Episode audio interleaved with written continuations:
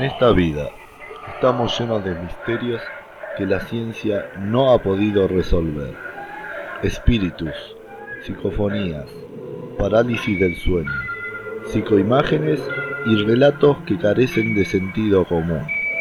El destino nos juega un papel incomprensible al ser humano.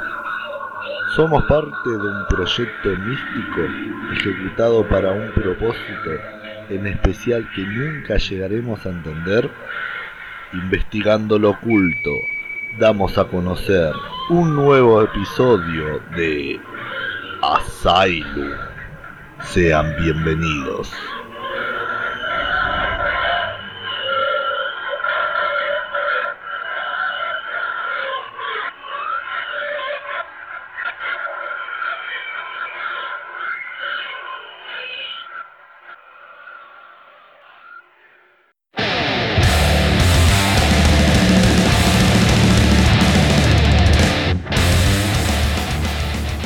Muy buenas noches, gente de Asylum, almas de Asylum que nos están escuchando.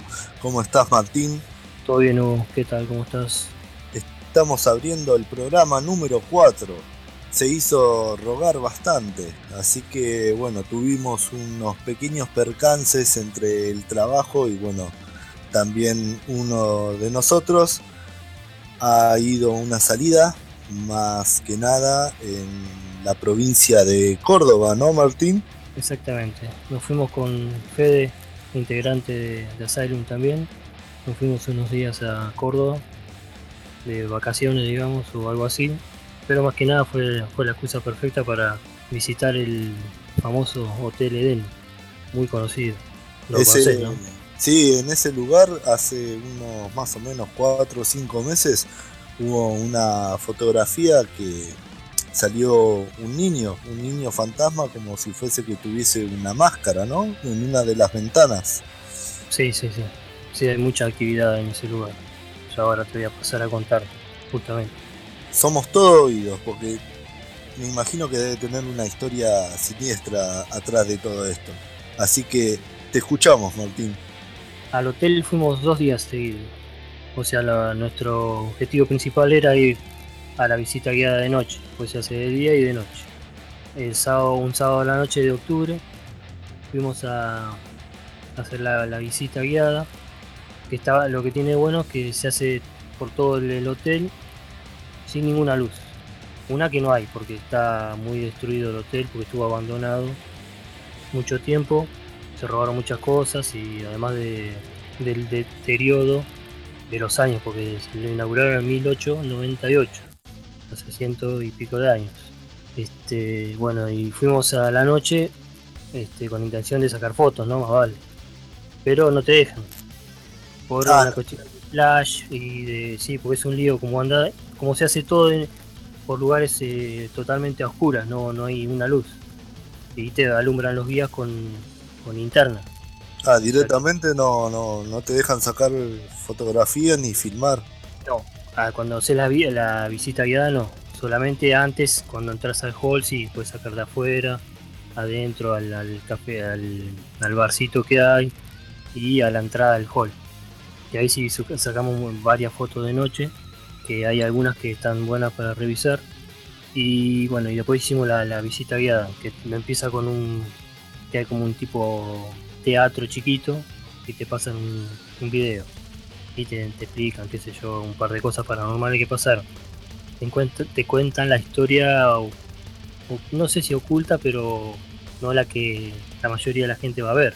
Porque ahí te cuenta, viste, que, que, supuestamente tuvo Hitler, o ahí que te da testimonio de todo y un par de cosas más, bueno, y te dan ese video, después este recorres eh, lugares de afuera, de los talleres, el lugar donde lavaban la, ropa, el, donde está el generador, este, porque tenían un propio generador que producía electricidad para ellos mismos.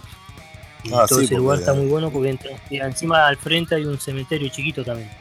Ahí murió mucha gente, porque lo, levantaron muy rápido. En un año y pico ya estaba levantado. Y le habrán hecho laburar los alemanes a la pobre gente como loco. O sea que en el hotel en el hotel hay un, un, cementerio incorporado. Sí, hay varias personas este, que murieron ahí, sí, sí. En el fondo. Lo que lo pasa es que a la noche no te hacen pasar, ¿viste? No, no es una parte que, que vaya. Pero hay muchos lugares así que están. Claro, no, no, no, no está accesible. Hay muchos lugares que no te dejan entrar también porque está a punto de derrumbarse. O tienen, imagínate, tienen 70, 80 años muchos, muchas, muchos lugares y está muy, muy destruido. Te, te pasean por afuera, después entras, vas arriba a las habitaciones y te cuentan la historia de que ahí murió una nena de tuberculosis que se aparece de vez en cuando. A los chicos se- directamente se le aparece. Y les habla, qué sé yo, y la gente que lo describe la describe como una nena chiquita de, no sé, 4 o 5 años. Preguntan a la gente que cómo era, que la describan Sí, y, de- y la describen con un balde. Preguntan, ¿qué? ¿Para qué es el balde? ¿Viste? Y era para, resulta que murió de tuberculosis y era para escupir el balde. ah. Murió sí, ahí en sí, ese lugar, en esa época, viste, era común la tuberculosis y moría mucha gente. sí, estaba de moda en Estados Unidos también. Muchas muertes por esa enfermedad. Se aparece esa nena y nos explicaban un lugar que es tipo un, como un patiocito interno, que hay un, un techo te- eh, de, de cristal y bueno, y lo- los guías estaban hablando y, y yo sentí algo como que me, me rozó, porque yo estaba el último de todo y había un perro que andaba por ahí, pero el perro estaba como a dos metros echado y no, no podía hacer. Y atrás mío no había nadie, gente. Y una señora que andaba ahí también dice que le agarraron la mano. Ah, o sea, pero vos estabas este, alejado del público, por decirlo así. Sí, no, con, la, con todo el, contingente, pero a, a lo último, digamos, de, Un poco o sea, fuera de apartado. todo. Un poco apartado. Claro, un poco apartado. Bueno, y después de lo que tiene, eso está bueno, pero lo que tiene de malo es que te aparecen, viste, gente disfrazada, te quiere asustar, o hacen ruido, golpean cosas, y en el contexto, viste, de que te están hablando de esas cosas paranormales, te, te asusta. Y la gente grita mucho, viste, y eso es lo, lo que no nos gustó.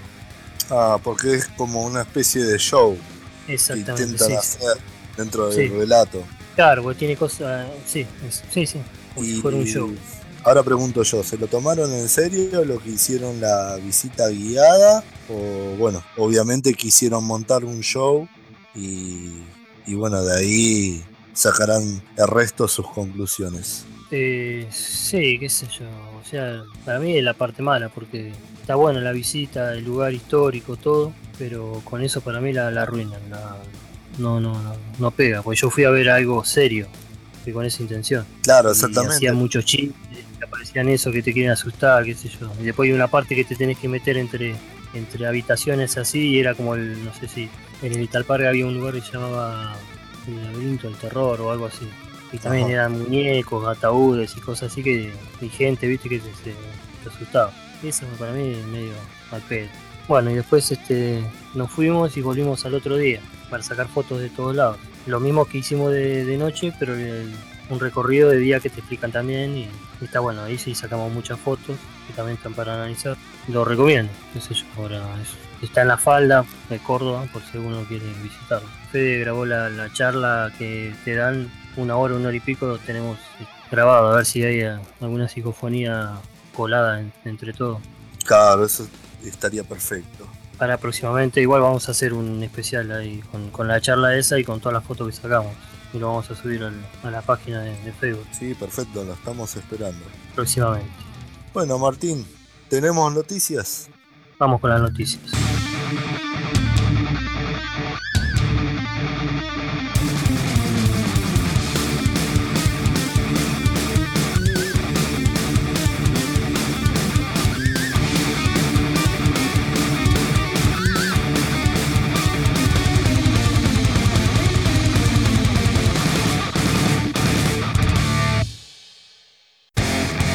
Noticias en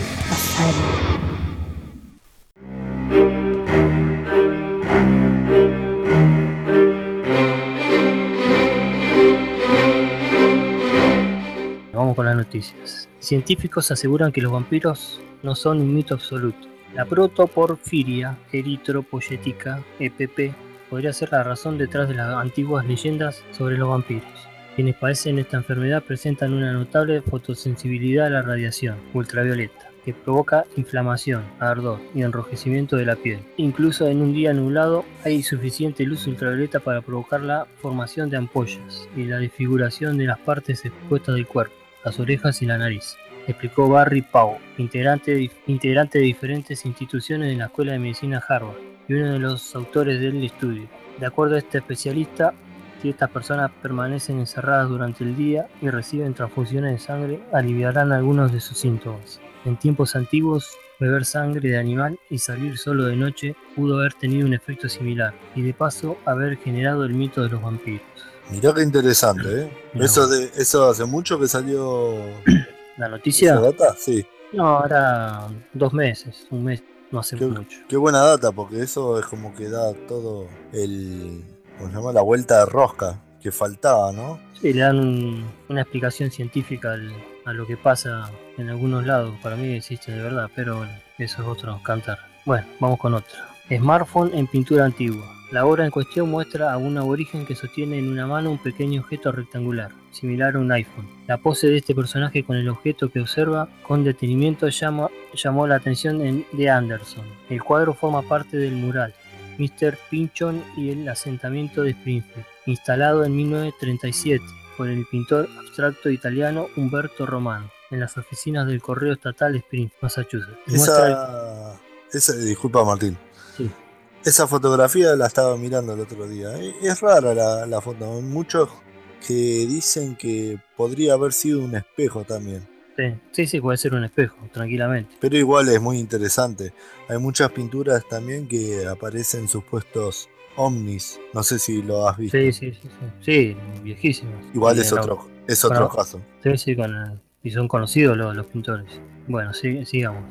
La pintura esta muestra al colonizador inglés William Pinchon rodeado de americanos nativos. La comprobación de que es ese objeto ya no es posible, porque el autor de la obra murió en 1982. Detalles al respecto. Y ahí también la noticia. Extraña criatura hallada en la playa. Preti Desai, un joven fotógrafo, encontró una monstruosa criatura en la playa de Texas, después de- del paso del huracán Harvey. Un científico marino dijo que tal vez se trataba de una anguila, pero no lo confirmó, mientras que otro biólogo marino, que se lo tomó en broma, afirmó que es un misterioso monstruo alienígena. Qué raro. Nadie sabe qué tipo de criatura es, pero se sabe que generalmente estos animales acuáticos habitan en las profundidades y casi siempre permanecen ocultos. ¿Viste esta foto? No, no. Sí, la vi la foto. Es, es impactante porque no sabes si tiene cabeza, los brazos son medio raros. Sí, es un Hay que ver si hay que ver si salió de las Marianas. Sí, sí, de, de profundidad seguro, porque la forma que tiene son de esos es- animales este, que están muy profundos. Sí, sí, es muy raro, es muy raro. Muy raro porque en, en vez de como de pelo parece como si tuviese partes de calamar.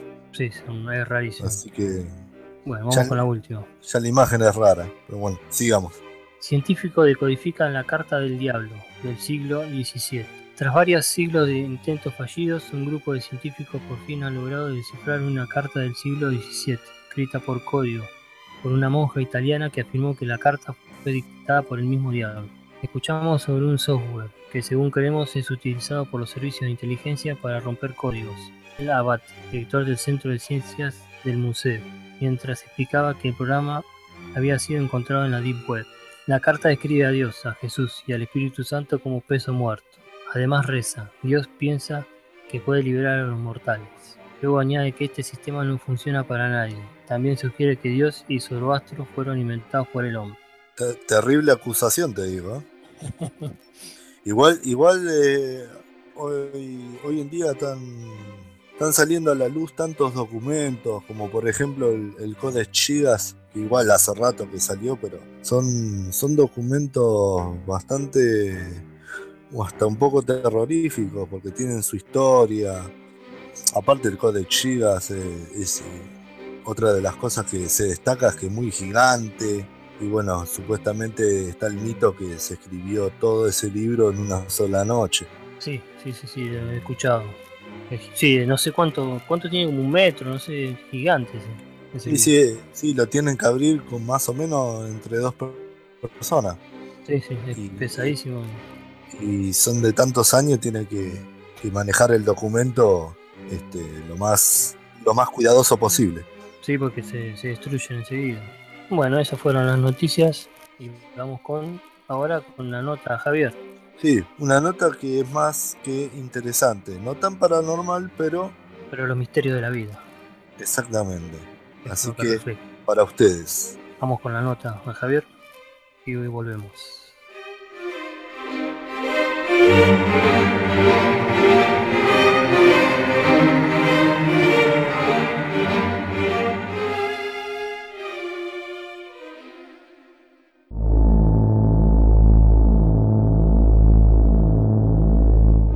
Bienvenido, Javier. ¿Qué tal? Buenas noches, gente de Asylum. Soy Javier Figueroa, oriundo de la ciudad de General Pacheco, mm, nacido en los troncos del Talar. Todo esto comienza en el año 98 o 1999, en el cual ese año por maneras bastante eh, mágicas, si se quiere, conozco a una persona eh, mujer ella, llamada Gabriela, con la cual eh, una relación de amistad. En ese tiempo donde no existían las, los celulares, no existía, digamos, la internet tan, mm, digamos, en todos lados como existe hoy en día.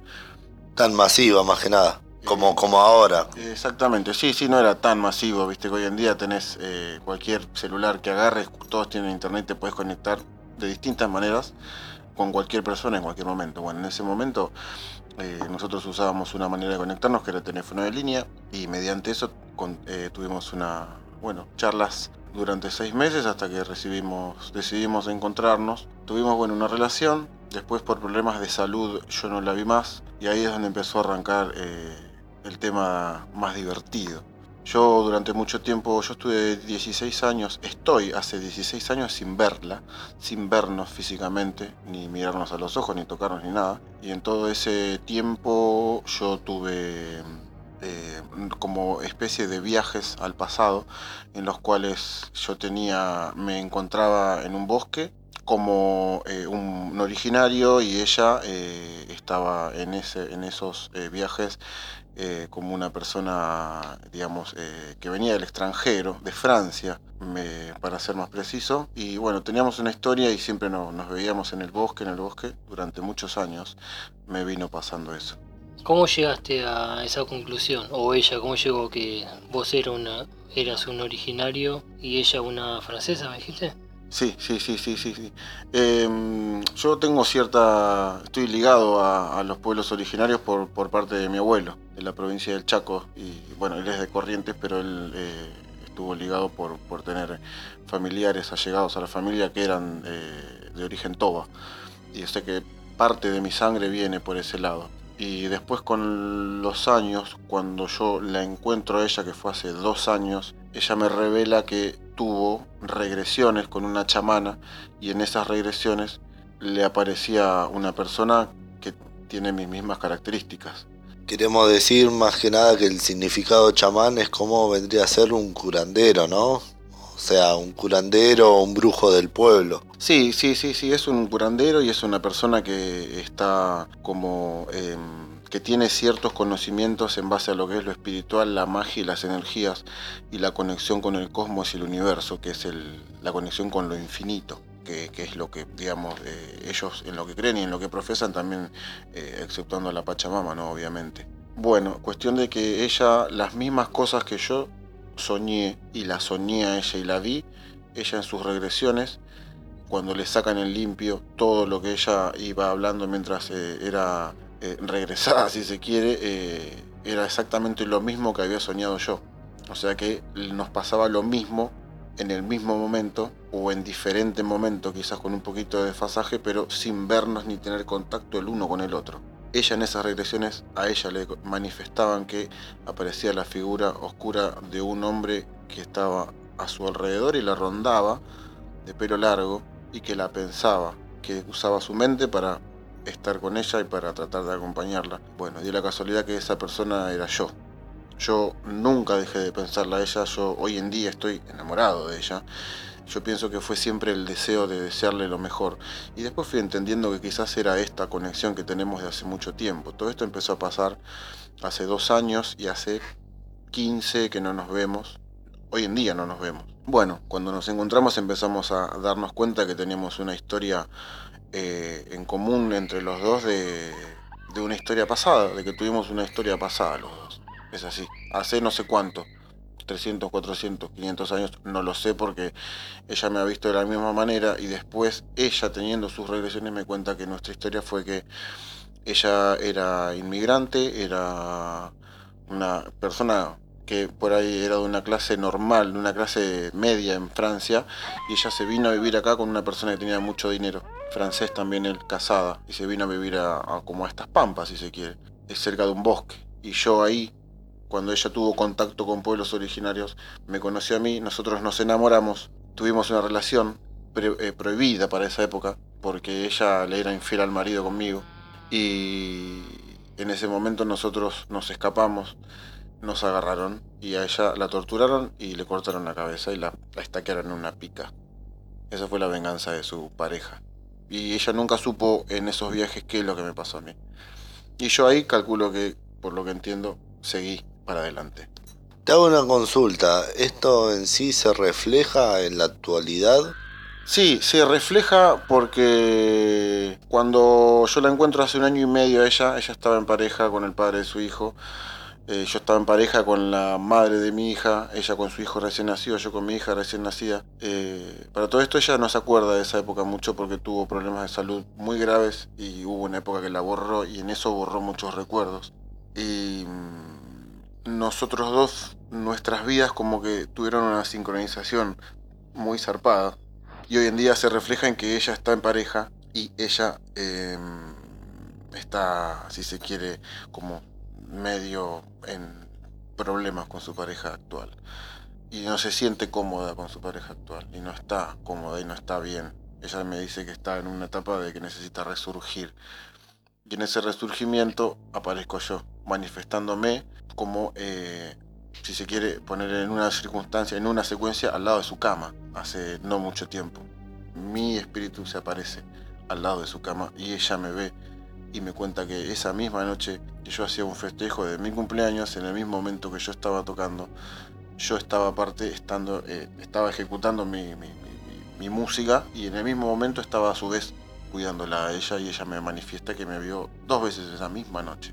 Por eso te digo es que como que eh, ella siempre dice que el hombre que tiene ahí al lado es como una especie de reencarnación del hombre que tuvo antes, con el cual ella no es feliz, pero la tiene está arraigada, agarrada por una relación de pareja y por tener un hijo y como que yo soy una especie de, protector, si se quiere, de ella, pero porque realmente hay un sentimiento.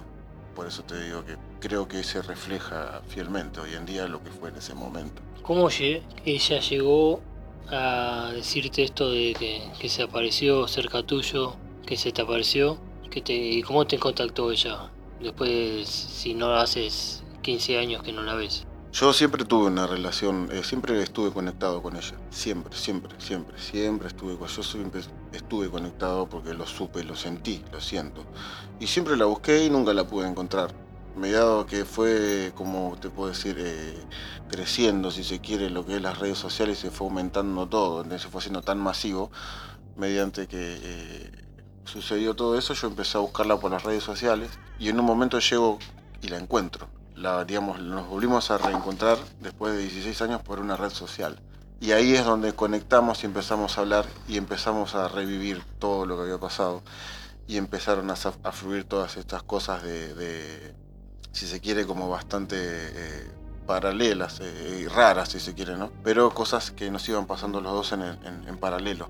Y ella me cuenta circunstancias de su vida bastante oscuras, como que tuvo cáncer durante dos años, tres veces seguidas, y bueno, manifestándome que ha tenido una vida un poco dura y oscura, y a pesar de eso nuestra conexión siempre estuvo.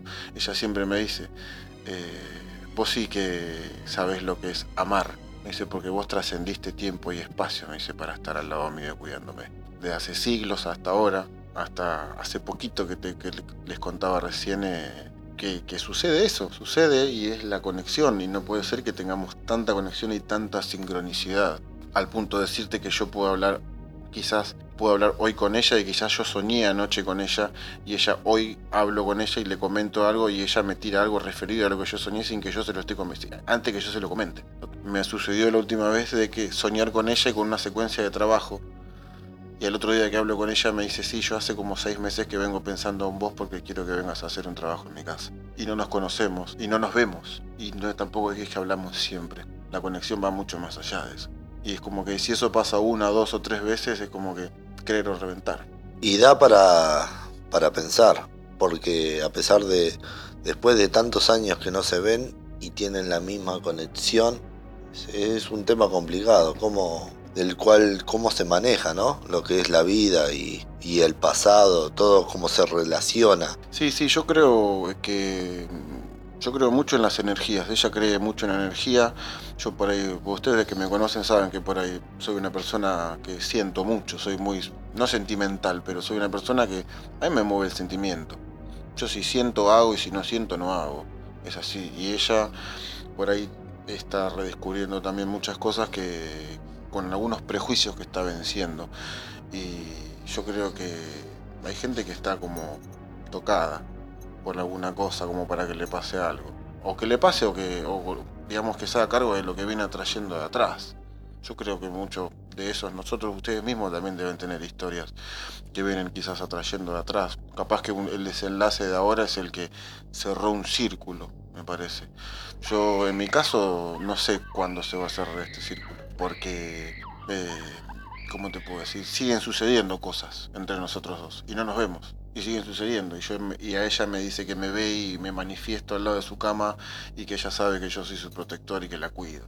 Y me hace a veces como juegos de palabras decir, como de repetir la palabra amor y como de repetir la palabra amar. La palabra amar te acelera el corazón, la palabra amor no te la acelera. El amar es la acción del deseo a que el otro esté bien más allá de que quizás venza ese deseo imbécil de querer arraigarlo y agarrarlo a uno. Yo creo que esta historia es una historia, si se quiere, de amor, pero que tiene los tintes de que esto es algo que viene de hace mucho. Y que hoy en día estamos en circunstancias bastante similares a lo que fue el pasado. Pero no queremos repetir patrones, como bien me dice ella. Ella es profesora de yoga, ella hizo cursos de chamanismo. Ahora está viendo eh, para hacer una experiencia con ayahuasca. Ella siempre me manifiesta que es un espíritu viejo.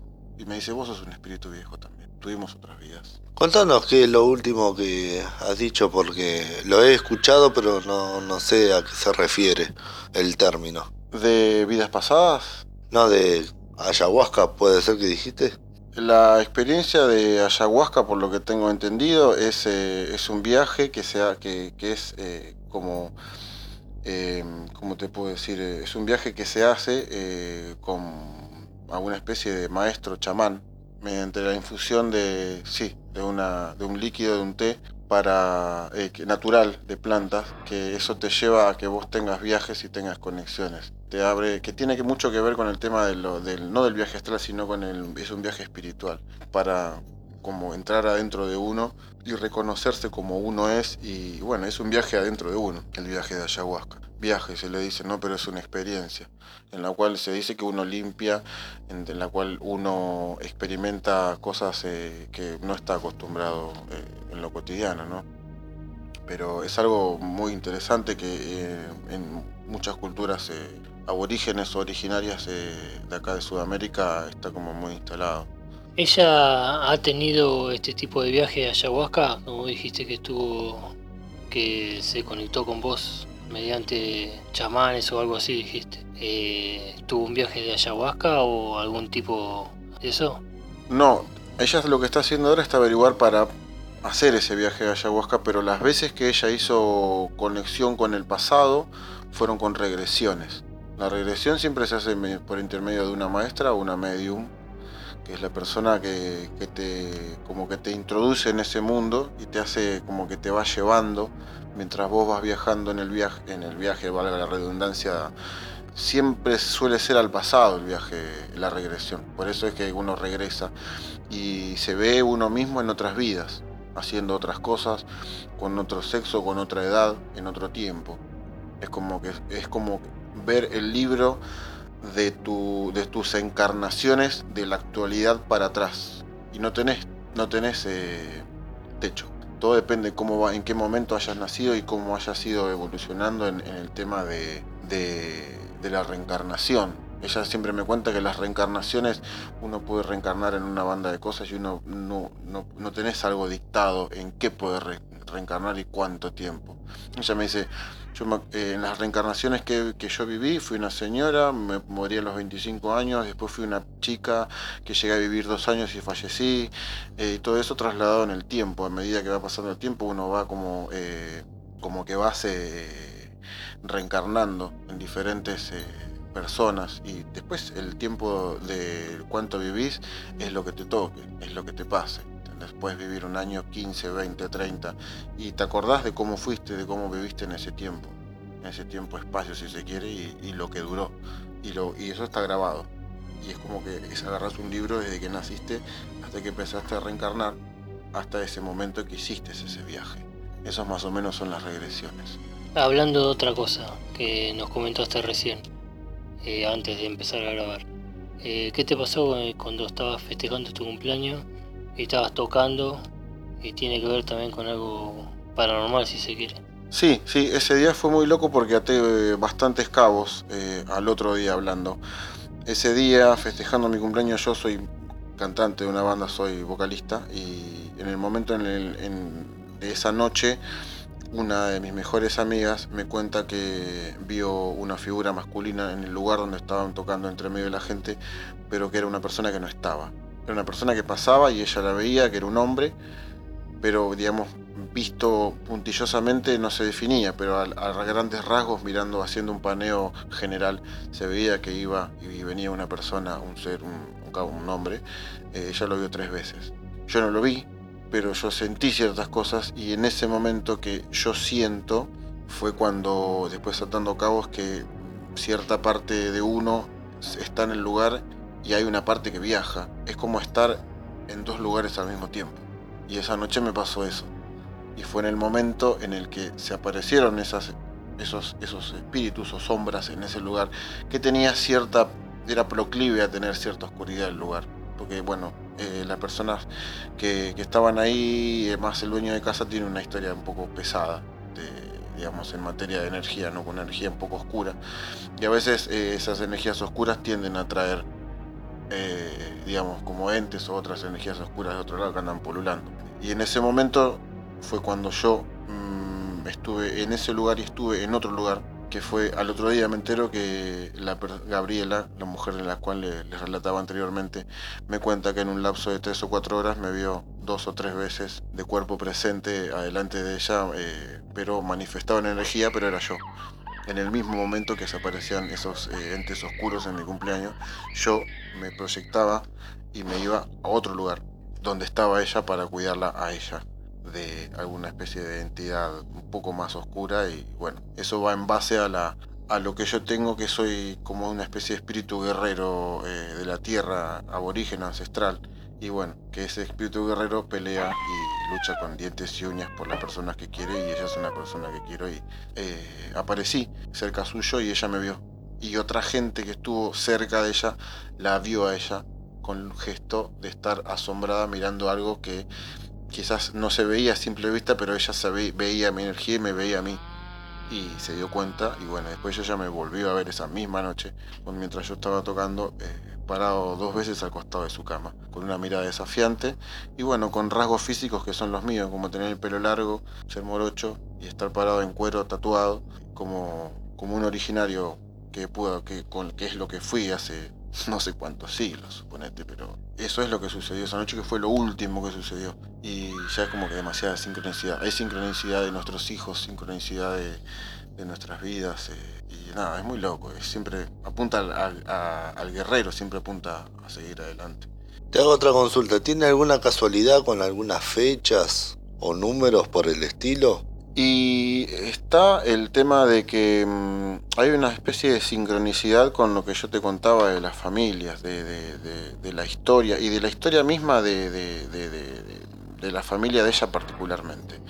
Em, una cosa muy loca es que mi hija más chica nació el mismo día y el mismo mes que ella, y su hijo más chico eh, que es el único que ella tiene, eh, iba a nacer el mismo día de cumpleaños y el mismo digamos, el mismo mes que, yo. El hijo de ella es del mismo signo que yo y mi hija es del mismo signo que ella Y bueno, y ahí hay ya una conjunción de signos y todo eso es como que, que también llama bastante la atención porque sería como ya demasiado que nuestros hijos tengan como hasta concordancia con nosotros, ella con mi, con mi hija con ella y su hijo conmigo. Vos decís más que nada del tema astrológico. Sí, del tema astrológico y el tema de que también pienso yo que, nuestros hijos quizás también van a cargar un poco de, de, la historia esta entre nosotros, porque son dos niños de la misma edad con días de diferencia la misma, la misma, la misma edad, con días de diferencia y con eh, maneras de manifestarse como siendo niños eh, muy similares también. Es como que la historia se repite. Lo que quizás lo que no, no llegaron al círculo que no llegaron a, cerrar ustedes los, los llegan a, cerrar sus hijos. Yo pienso que es una probabilidad. Igual yo hay adentro mío otra probabilidad que dice que, y quizás es porque también yo me inclina por ese lado, que es quizás lo que uno desearía, es que nosotros, la magia va a surgir cuando nos ensamblemos. Ahí va a surgir la magia. Hay un, yo tengo la, siempre le digo a ella, nosotros tenemos una relación hace casi 20 años y nos vimos menos de un año, en 20. Y digo, si nosotros estamos así, con todo que nos está pasando todo esto, sin vernos, imagínate lo que puede pasar cuando nos tengamos frente a frente. Eh, metafóricamente hablando, digamos, este, se dice que nuestros hijos es parte de uno, ¿no? Sí quizás este una parte, si ustedes no llegan a cerrar el círculo, quizás lo, hagan sus hijos porque es, parte de ustedes. Sí, sí, la verdad que sí. Eso creo que sería... Ella siempre me, comenta que, es como que nosotros venimos a cerrar algo acá y a curar heridas y a cerrar círculos. Y quizás eh, nosotros cerramos un círculo y le abrimos un círculo para que nuestros hijos el día de mañana creen su historia también creen su propia historia y que no repitan los patrones que repetimos nosotros. Hoy en día es como que estamos en la misma. Ella sigue estando en pareja con una persona que no sé si quiere, si se quiere. Eh, y yo estoy, nada, soltero, con mis, con mis hijas, ¿no? Pero como que la cuestión es no repetir patrones. No repetir patrón. Repetís el patrón y repetís la historia. Y nosotros no tenemos que repetir historia. Por eso venimos de hace mucho tiempo, no pudiendo coincidir. En esta vida, en este momento, coincidimos, los dos en este momento de, la historia del tiempo. Y tenemos que ver si le ponemos un punto, si seguimos y qué pasa, que es mi gran pregunta, es qué va a pasar si. Porque yo creo mucho en... Hay una frase que dice que los ojos son los portales del alma. Y yo creo que si los ojos son los portales del alma y dos personas se miran a los ojos, es como que vos vas a mirar un portal y yo voy a mirar otro portal. Y es como que abrís dos ventanas y todo lo de un lado y lo del otro se puede llegar a juntar. Se junta no se sabe lo que puede. Yo creo mucho en eso. Muy buena reflexión. Después de tantos años, y más que nada los que se vuelve a repetir, ¿tendría una opción de karma? Sí, yo creo que lo veo también, lo he, evaluado por ese lado, de karma. De que quizás nuestro karma también es no estar, no estar juntos nunca. Quizás venimos a tratar de enmendar eso y, aceptar la verdad que es que no vamos a estar juntos, pero quizás... Eh, otra, una oportunidad la, quizás se puede depositar en nuestros hijos. Quizás nuestros hijos en algún momento se conozcan y terminen algo que nosotros no pudimos terminar o que no tuvimos el valor de terminar. Bueno, muchísimas gracias Javier. Nos ha dado un excelente mensaje, más que seguro algunos van a estar identificados con la historia, porque es algo que pasa, pasa en la vida. Y bueno, este es un buen relato que no está referido a lo paranormal, pero es parte de la vida y queríamos dedicarle este mensaje para todos los oyentes del grupo Asylum, más que nada para abarcar eh, todo el misterio que es eh, el, tema de la vida, más que nada. Nos estamos viendo en Asylum. Ha ha ha!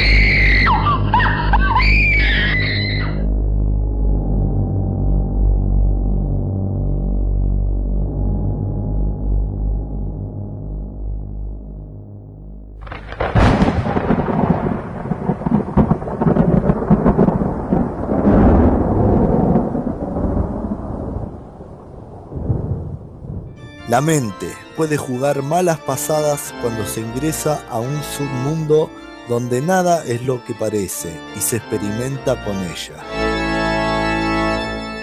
siempre habrá consecuencias y no serán nada agradables. El ángel de la muerte.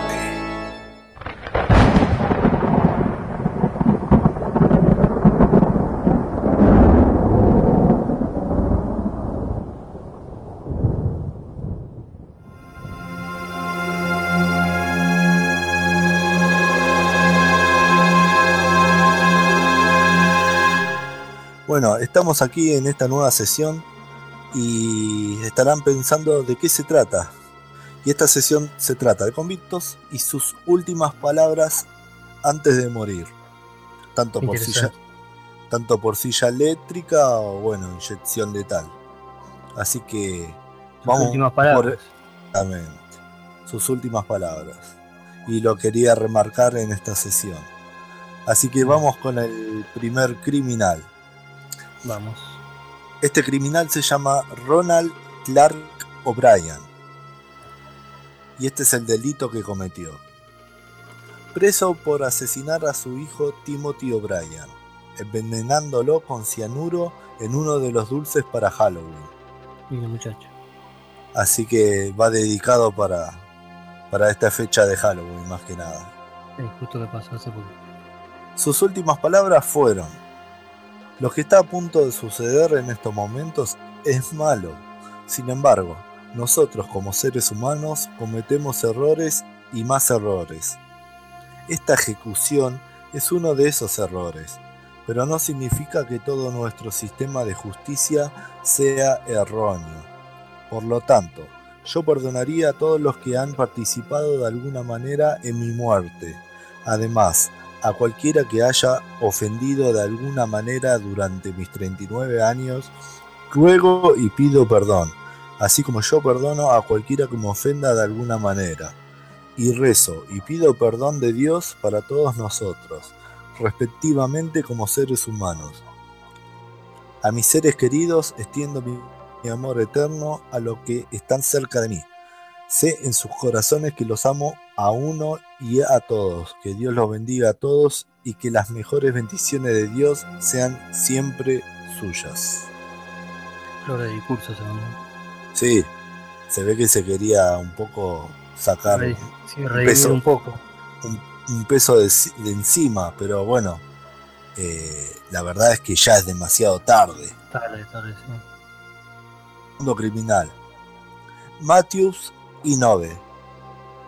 El 28 del 5 del 2000, en College Station, Matthews secuestró y asaltó sexualmente a una mujer blanca de 21 años de edad. Matthews entonces estranguló a la víctima con sus manos, causando su muerte.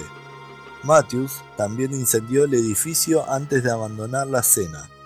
El asesino no quiso dar sus últimas palabras antes de su muerte. Que por lo visto no se arrepintió para nada. No, bueno, ya está. Y bueno, estamos en el último criminal que se llama Resendiz Ángel Maturino. Ángel. El 17 de diciembre de 1998, durante la noche en Houston, Resendiz mató a una mujer hispana adulta, golpeándola hasta la muerte con una estatuilla en la casa de la víctima. O sea que por lo visto ya estaba dentro de la casa de la víctima, o sea, en el, en el mismo domicilio. Resendiz había entrado en la casa de la víctima, bueno, val- valga la redundancia, atravesando una puerta abierta. Resendiz tomó el dinero de la víctima y huyó de la cena en el jeep de la, de la víctima. Se cree que Resendiz ha cometido una serie de asesinatos en Texas y en otros estados. Y sus últimas palabras fueron, Sí, señor, quiero preguntarte si está en tu corazón perdonarme. No es necesario. Sé que permitió que el diablo gobernara mi vida y ya le estamos dando la cu- culpabilidad a otra persona o a otro ser, ¿no? Solo te pido que me perdones y pidas al Señor que me perdone por permitir que el diablo me engañe. Doy gracias a Dios por tener paciencia conmigo. No merezco causarte dolor. No merecías esto. Me merezco lo que estoy recibiendo. Y bueno, esto es tu mensaje para aquella gente que trate de reflexionar porque un segundo puede cambiar tu vida. Exactamente. Y esto me hace acordar a, a un tío mío, las últimas palabras de un tío. Yo estaba laburando con él de pintura. ¿Y cuáles fueron? No me muevo la escalera.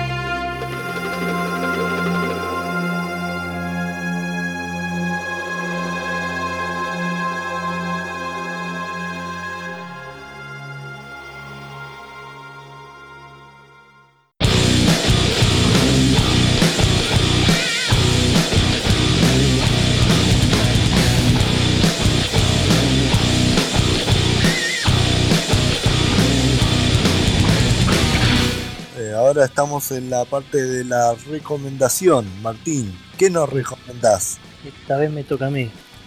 Y le voy a recomendar una película que empieza con algo así como una noche en la cena de acción de gracias, un hijo comienza a grabar la cena con su cámara casera y de pronto ve una luz. Entonces, aprovechando la luz de la cámara, los tres hermanos salen al patio en busca de la caja, de los fusiles para revisarlos. Y parecía que el transformador estaba explotado. Pero Sí, atención, lejos, este, van a ver qué pasa. Y ven un hombre. Y hasta ahí lo dejo porque después se pone muy buena. ¿Qué, ¿De qué estoy hablando? En inglés se llama Alien Abduction Incident in Lake County. En Ah. castellano le pusieron el caso McPherson el, o el secuestro de la familia McPherson o algo así. el- documental de los 90. está presentado como un documental o como una o sea lo pasan como un documental pero un falso documental digamos porque es como si fuera una filmación casera pero que está actuado es una película pero al principio a todos nos hicieron creer que era algo encontrado tipo la, la, la bruja de Blair Witch una cosa así Sí, eso Pero mismo con- ovnis extraterrestres y es espectacular. Si no la vieron, la recomiendo. Vos Hugo la viste. Sí, esa película está terrible. La vi hace años y, y, este tenía un miedo porque cuando la estaba mirando no, no puede ser. O sea, es tan tan bien hecha la película, tan real. Eh, Sí, no, es como si fuera una obra de teatro, porque está todo filmada de- en una toma y pasa todo todo constantemente y está, está muy bien hecho. La verdad que es espectacular. Y es muy Muy- sor- muy sorprendente la película, muy Sí, buena. sí, está muy bueno, está muy bueno. 1989 es. Ah, del 89, mirá. 89. Y la calidad que tiene, más, más te lo te comes que es posta. Claro, porque está filmado como si fuera una, una persona común con una cámara filmada todo en mano. Creo que habrá sido la, la primera que se hizo de ese estilo, por lo menos que yo me acuerdo. Sí, sí, no, igual la película Garpa para verla tanto solo o con amigos. Sí, sí, sí, la verdad que sí. Es muy buena película. Bueno, no, esa es mi recomendación de este mes.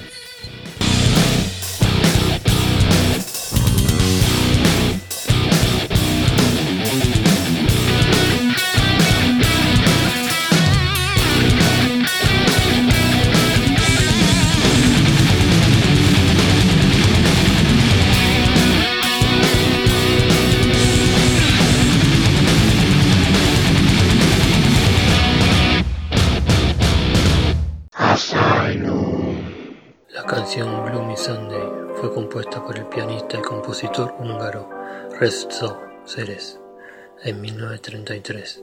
Sin embargo, en la versión que llegó a publicarse ese mismo año, la letra original de Ceres fue reemplazada por una letra del poeta también húngaro, Laszlo Habor. Fue esta la versión la que hizo nacer la leyenda con 17 suicidios en Hungría, más de 100 en Estados Unidos y unos cuantos en países como Inglaterra, Italia o Alemania. La canción romántica, melancólica y vinculada a la muerte narra la historia de un amante que pierde su gran amor y se plantea unirse a él en la muerte. La versión de Sam M. Lewis era realmente intensa y poética capaz de inspirar pensamientos suicidas en quien estuviese sumido en la depresión o tuviese una propensión innata al suicidio. No obstante, la gran cantidad de muertes a la que se asoció es algo que despertó y aún despierta en muchos el asombro y la duda que continúa alimentando la leyenda de esta canción, que fue prohibida en emisoras estadounidenses y húngaras, que inspiró investigaciones parapsicológicas en Francia, y que fue incluso prohibida por la BBC de Londres. Antes de que la canción terminase prohibiéndose en Hungría, unos 17 casos de suicidio se han dado, todos estando vinculados a la canción. Entre esos casos estuvo el de la exnovia de Laszlo Havor. Dicen que Havor se había inspirado en ella para escribir la canción, pero seguramente nunca pensó que la chica acabaría quitándose la vida, dejando una nota en la que leía el título de su canción, Somuru Basarnap, Triste Domingo, en húngaro. Otro caso, alarmante, fue el de dos personas que se dispararon simplemente por escuchar a una banda de gitanos tocar la melodía. O el de cierto hombre que entró a un club nocturno, pidió a la banda que interprete Gloomy Sunday y después, sumido en la melancolía, salió y se reventó la cabeza de un disparo. Entre los demás suicidas se cuenta que algunos se tiraron al Danubio tras oír la canción o bien simplemente sus cuerpos fueron encontrados sin vida, junto a las partituras de la canción, junto a notas en las que se hacía referencia a la canción, o junto al gramáfono encendido, tocando Gloomy Sunday como música de fondo. Si escucharon esto, tengan cuidado, porque lo que escuchan de fondo es Gloomy Sunday. Por favor, no se suiciden.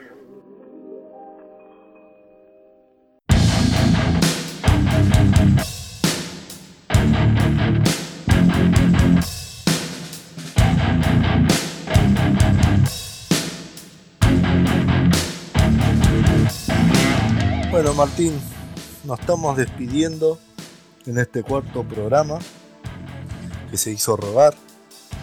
Así que, bueno, estaremos volviendo más adelante.